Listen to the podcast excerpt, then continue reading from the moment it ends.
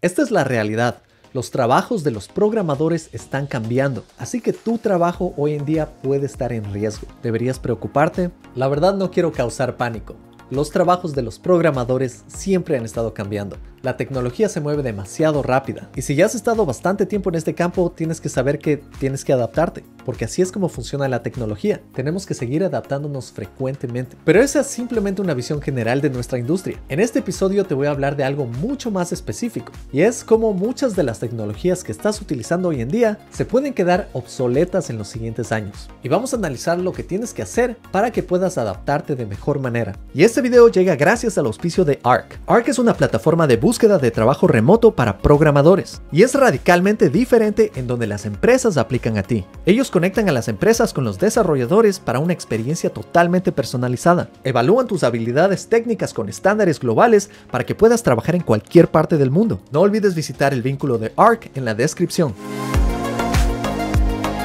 Déjame darte la bienvenida a otro episodio de Programador X. En este video vamos a hacer una predicción del futuro. ¿Y cómo haces una predicción del futuro? Fácilmente. Tienes que ver a datos del pasado, tienes que organizarlos, tienes que clasificarlos y de esta manera podemos extrapolar y así ver cómo se va a comportar el futuro. Así es como funciona la probabilística y machine learning y con eso podemos hacer predicciones. Y realmente en la industria de la tecnología tenemos bastantes datos para hacer mejores predicciones. Antes de empezar te voy a decir que esta no es una predicción mía, Hace poco vi un video de la conferencia WWC para el año 2022 y esta es una conferencia que realiza Apple todos los años en Silicon Valley. Y este año tuvieron como invitado especial a Lori Voss. Lori Voss es cofundador de NPM y como sabes NPM es el administrador de librerías para Node y también para JavaScript hoy en día. Y lo interesante es que en esta conferencia Lori Voss hizo una predicción basada en los años anteriores en nuestra industria y también utilizando cientos de encuestas. Ahora, antes de empezar, les voy a decir que esta predicción no les va a gustar, especialmente si te encanta la programación y ya eres un profesional en este campo. Ahora, antes de hablar de esta predicción, vamos a hablar acerca de los ciclos que tienen diferentes tecnologías a través de los años, porque tienes que saber que todas estas tecnologías se comportan de manera predecible. La primera fase de cualquier tecnología es una fase de experimentación. En esta fase tenemos diferentes programadores que están haciendo pruebas en diferentes librerías, tal vez están probando diferentes tecnologías, están trabajando con diferentes hardware y pasan bastante tiempo experimentando y probando diferentes cosas. Eventualmente uno de estos experimentos va a tener un resultado positivo y va a ser adoptado por diferentes personas, por diferentes desarrolladores. Esto normalmente va a ser una nueva tecnología y una vez que empieza a ser adoptada vamos a la siguiente fase. La siguiente fase es una fase en que se crean las mejores prácticas. Y esto es porque esta tecnología que estamos utilizando la podemos utilizar de diferentes maneras. Algunas maneras van a causar problemas y otras maneras van a ser bastante eficientes. De esta manera se crean las mejores prácticas. Utilicemos a HTML como un ejemplo. La primera fase de experimentación creó a HTML. Después HTML fue utilizado para el Internet y se crearon buenas prácticas al utilizar HTML. Es más, hoy en día existen libros y cursos sobre buenas prácticas de HTML, pero tienes que saber que estas buenas prácticas también van cambiando con los años, a medida que HTML ha implementado nuevas funcionalidades. Ahora el tercer paso en este ciclo son los patrones de diseño. Y los patrones de diseño son un paso más allá de las buenas prácticas. Cuando una tecnología ya se utiliza por bastante tiempo, empiezan a emerger estos patrones, es decir, formas en que se realiza una funcionalidad. Y aquí no solo estamos hablando de buenas prácticas, aquí estamos hablando de un patrón completo de crear algo con esta tecnología. Como ejemplo, en HTML podemos ver un patrón de cómo crear un login con HTML vas a darte cuenta que este es un patrón que se sigue en casi todas las aplicaciones. Y es verdad que puedes hacerlo de diferente manera, pero si buscas en línea vas a encontrar que hay patrones recomendados. Y esto es porque ya se ha probado esta tecnología tantas veces y se ha realizado esta funcionalidad específica tantas veces. Ahora, como debes imaginar, al llegar a esta tercera parte de este ciclo, te vas a dar cuenta que en cada uno de los pasos van a aumentar el número de desarrolladores que están trabajando en esa tecnología. En el primer paso de experimentación, no había muchos desarrolladores que trabajen con HTML. Después cuando hubo adopción y se empezaron a crear las buenas prácticas, muchos más desarrolladores aparecieron y empezaron a utilizar esta tecnología. Después, todos estos desarrolladores empezaron a crear diferentes partes de diferentes páginas web y también aplicaciones. Y cuando emergen los patrones de diseño, van a haber muchísimos más desarrolladores trabajando con estas tecnologías. Así que cada vez aumenta más el número de personas que están trabajando en este campo. Ahora el siguiente paso es la mercantilización. Y en esta parte del ciclo es cuando esta tecnología deja de ser utilizada solo científicamente. En este momento se empieza a transformar en una comodidad o en un producto o servicio del mercado. De nuevo en el ejemplo de HTML, veíamos que los programadores en esos tiempos solo utilizaban esto para la ciencia, pero se empezó a volver tan popular que se crearon páginas web y diferentes compañías empezaron a vender sus productos a través de HTML. Se crearon diferentes compañías y era el inicio del Internet. Es decir, utilizando esta tecnología se empiezan a crear diferentes frameworks, diferentes servicios, diferentes productos. Y por supuesto en el mercado van a haber muchísimos productos que utilizan esta tecnología. Ahora la siguiente parte de este ciclo es la consolidación. Y aquí es cuando gracias a la economía uno o algunos de estos productos triunfan, mientras que otros productos desaparecen totalmente. Pero tal vez puedes pensar en Google como uno de estos ejemplos. Y en la época que salió había muchísima competencia. Habían servicios que ofrecían exactamente lo mismo. Teníamos Bing, teníamos Yahoo. De hecho, tal vez un mejor ejemplo con HTML es Handlebars. Handlebars es un lenguaje que utiliza HTML y podemos decir que durante la mercantilización teníamos a Handlebars, teníamos a Mustache, teníamos Jade, que son todas librerías muy similares. Pero gracias a la economía en el siguiente paso de consolidación, tuvimos un ganador hace más de 10 años que fue Handlebars. Y muchas personas se quejaban de que los programadores se estaban olvidando de los fundamentos, es decir, estaban olvidando escribir HTML puro porque estaban utilizando simplemente plantillas. Y este es realmente considerado otro paso de este ciclo. Es un ciclo en el que todas las personas tradicionalistas se quejan de que los nuevos programadores se han olvidado de los fundamentos. Y aquí vas a tener programadores que se quejan por todo lado. Es más, hoy mismo en tu trabajo, si estás en esta industria, debes ver muchas personas que se están quejando sobre cómo está cambiando la industria. Pero esto es parte de ese ciclo. El siguiente paso es una adopción masiva de esta nueva tecnología. Es decir, esta tecnología se vuelve tan popular que todo el mundo la está utilizando. Podrías decir que esta tecnología se está convirtiendo en un estándar. Y de igual manera, en cada uno de los procesos que hemos visto hasta ahora, se va duplicando el número de desarrolladores que existen en la industria. Con esto vienen más trabajos y cada uno de estos trabajos hacen un pedido de que los desarrolladores tienen que saber esta tecnología. La siguiente parte del ciclo es la migración. Y esto es porque las capas anteriores de esta tecnología empiezan a morir y vienen nuevas versiones o vienen nuevas tecnologías que reemplazan a esta tecnología y el ciclo empieza de nuevo. Y en esta etapa de migración van a haber muchos programadores que tratan de migrar una tecnología antigua a una nueva o simplemente se libran de la tecnología antigua y empiezan a trabajar solo con la tecnología moderna. Pueden haber muchísimas tecnologías, una sucede al mismo tiempo que otra, entonces puede ser un mundo bastante complejo. Pero la idea aquí es que cada tecnología va a ir por este ciclo y una vez completado el ciclo va a haber una nueva tecnología que la reemplace. Y ahora lo interesante es que esto se aplica a casi todas las tecnologías de los últimos 30 años. Otras tecnologías en donde esto es más obvio es por ejemplo en jQuery. jQuery es una librería que se creó para aliviar muchos problemas que JavaScript no podía solucionar. Y fue por cada uno de estos pasos, desde la experimentación hasta que creció muchísimo en popularidad y todos los programadores debían saber jQuery. También tenías las personas que se quejan de jQuery que decían que solo debías utilizar JavaScript y eventualmente jQuery fue decayendo en popularidad, pero esto fue porque empezó a ser reemplazado por otras librerías que hacían exactamente lo mismo. Es más, estas librerías lo hacían de mejor manera. Para eso tenemos hoy en día una librería como React. Y de igual manera puedes seguir la historia de React y sigue estos mismos ciclos. Hubo una época en que React fue simplemente un experimento, después empezaron a salir bastantes frameworks y competencias que hacían algo similar, como Svelte, Vue, Angular, y hoy en día en nuestra industria es requerido que todos los programadores sepan al menos uno de estos frameworks. Y obviamente el ganador de este framework es React. React está creciendo a un nivel imparable en esta industria y es muy posible que otras librerías similares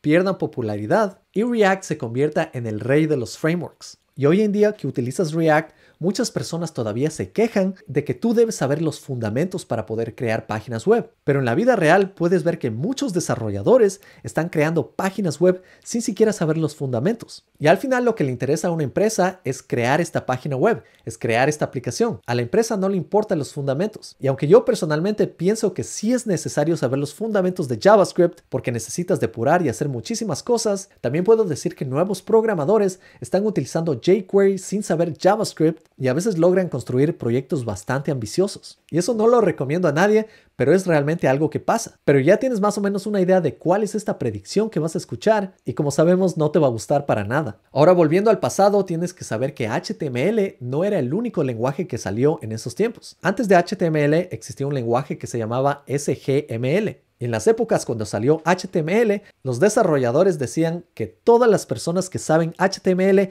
deben saber los fundamentos. Y los fundamentos son saber a profundidad SGML. Hoy en día los programadores no sabemos ni siquiera qué es SGML y aún así podemos crear páginas web y aplicaciones. Así que como ves, lo que estás utilizando hoy en día puede desaparecer en un futuro. Otro ejemplo simple es JavaScript. JavaScript es un lenguaje de programación que salió en los 90s y cuando salió los programadores decían que JavaScript no es ni siquiera un lenguaje de programación. En esas épocas tenías que programar en C si es que querías escribir un buen programa. Claro que con ese lenguaje tenías que manejar manualmente la eliminación de basura en la memoria. Hoy en día con JavaScript puedes hacer todo eso. Los programadores no tienen que aprender C para crear aplicaciones y JavaScript es uno de los lenguajes más utilizados en todo el planeta Todas las páginas web con interactividad utilizan JavaScript. Otro ejemplo es el hardware. Hace 30 años para desarrollar aplicaciones o programas tenías que saber bastante bien cómo funcionaba el hardware de un computador. Tenías que saber los fundamentos, es decir, transistores, capacitadores, manejo de memoria,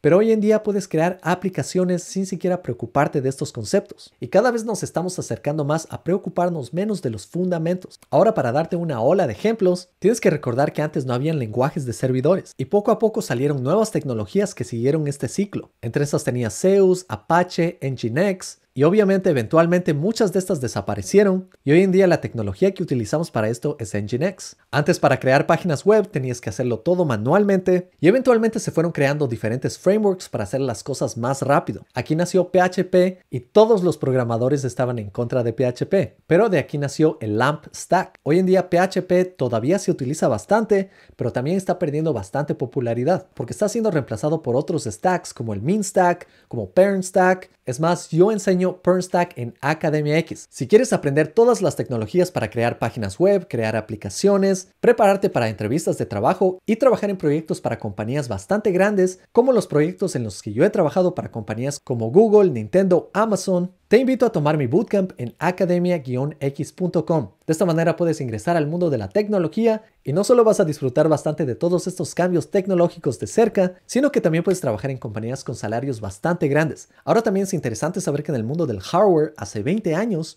era esencial que una compañía tenga sus propios servidores. Y si no tenías servidores, tú no podías tener una página web o una aplicación. Hoy en día tenemos muchos competidores que hacen todo esto en la nube, como AWS, como Google Cloud, como Azure y poco a poco como desarrolladores nos estamos olvidando de los fundamentos. Ya no tenemos que conectar máquinas, ya no tenemos que comprar discos duros, ya no tenemos que comprar dispositivos NAS, no tenemos que comprar memorias SSDs, no tenemos que construirnos nuestra red de servidores, simplemente contratamos a AWS y ellos hacen todo ese trabajo y de esta manera nos olvidamos de los fundamentos. Claro que si trabajas en compañías grandes, por ejemplo yo como ingeniero en Amazon, tengo que saber bastantes de estos fundamentos, pero en la mayoría de proyectos allá afuera no tienes que saber esto y aún así logramos hacer proyectos interesantes, proyectos de utilidad y de servicio para la comunidad o productos que se venden muy bien en el mercado y cubren necesidades. Es más, hoy en día estamos incluso saltando a otro nivel de abstracción. A veces ya no tenemos que crear ni siquiera servidores. Si conoces Lambda, es una tecnología relativamente nueva que está reemplazando crear servidores completos en código. En lugar de eso, simplemente escribes funciones que realizan operaciones y simplemente las subes como una función Lambda. Y toda la creación de un servidor pasa detrás de escenas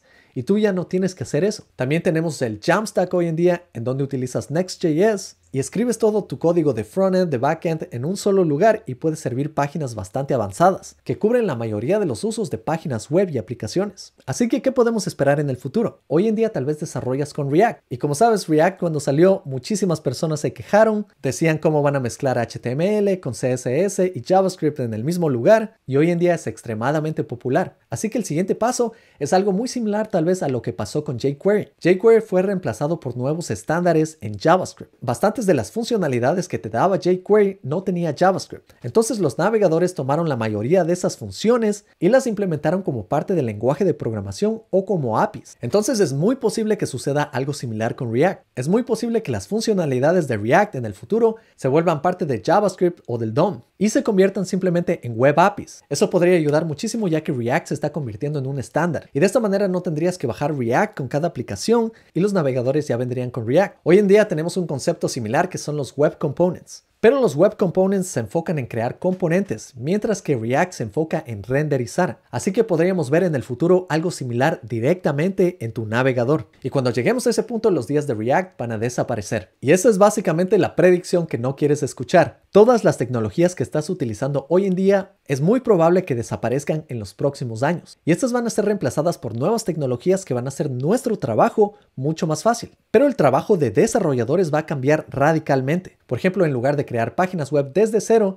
vamos a crear las páginas web con creadores como Wix, como WordPress. Hoy en día también estamos viendo más aplicaciones que se están creando con aplicaciones que son hechas para crear aplicaciones, en donde simplemente con drag and drop puedes crear tu aplicación poniendo diferentes componentes de React. Ahora la idea aquí es que en lugar de estar asustados por todo esto que está sucediendo, tienes que recordar que cuando ingresaste a este campo sabías que esto iba a pasar. La tecnología cambia todos los días y nuestros trabajos van a cambiar en un futuro. Es más, el programador de hoy en día no es igual al programador de hace 30 años y los programadores en 30 años tal vez hagan un trabajo muy distinto al que hacemos hoy en día. Tal vez en 5 o 10 años en lugar de crear páginas web o aplicaciones desde cero, simplemente utilicemos servicios para crear esto para clientes. Y rara vez tendremos que escribir código y simplemente lo generaremos con GitHub Copilot. Así que por un lado nuestra vida va a ser bastante fácil, pero por otro todo lo que conocemos hoy en día tal vez desaparezca. Si es que te hace sentir mejor, ese mismo fue el objetivo de crear páginas web en el inicio. La idea del Internet era simplificar la transferencia de información e interactividad, y eso es exactamente lo que estamos haciendo hoy en día. Así que la web está cumpliendo su propósito. Ahora yo sé la parte que te preocupa es el futuro de tu trabajo, y aquí tienes tres opciones. La opción 1 es adaptarte porque aunque esto sea una predicción, es muy posible que vaya a suceder. La opción 2 es especializarte, y esto es importante porque en un futuro va a seguir existiendo la opción de crear servicios personalizados. Como hoy en día puedes crear páginas web personalizadas y puedes personalizarlas a un nivel que ninguna plataforma como Wix o WordPress puede hacerlo. De igual manera, siempre va a seguir habiendo la necesidad de programadores que trabajen en proyectos legacy. Y tal vez ahí es donde estaremos trabajando en un futuro si es que no nos adaptamos. Finalmente, una opción más que tienes es que tú seas el creador de frameworks el que tú seas el creador de todas estas nuevas tecnologías que van a existir. Por ejemplo, hoy en día ya están saliendo frameworks específicos para React. Algunos de estos son Gatsby, Next.js, hay uno que se llama Remix, e incluso hay algunas plataformas que te permiten hacer drag and drop de diferentes componentes de React y así puedes crear tu aplicación sin siquiera escribir React. Como te digo, aquí tienes estas tres opciones y lo importante es estar preparados. Quiero dar los créditos de este video más que nada a Lori Voss porque estas ideas vienen realmente de su presentación y yo como programador con bastantes años en esta industria puedo decir que estas predicciones son muy realistas. Si te gustó este video, no te olvides de darle un like, de suscribirte, activar las notificaciones, cuéntales a tus colegas sobre este canal que voy a seguir sacando información sobre nuestra industria y te deseo lo mejor. Nos vemos en la próxima. Chao.